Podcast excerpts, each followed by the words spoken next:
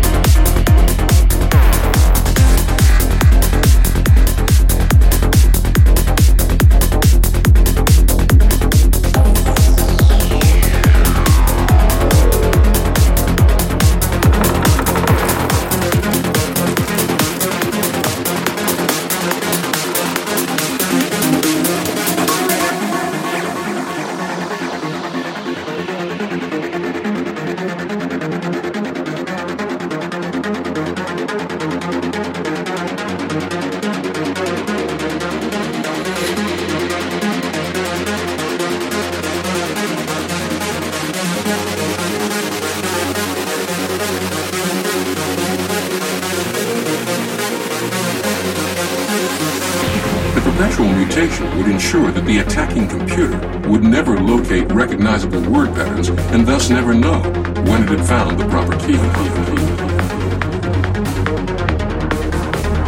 The concept was somewhat like the idea of colonizing Mars, fathomable on an intellectual level, but at present, well beyond. Human ability. This code is the product of a brand new encryption algorithm, one we've never seen before. Digital Fortress,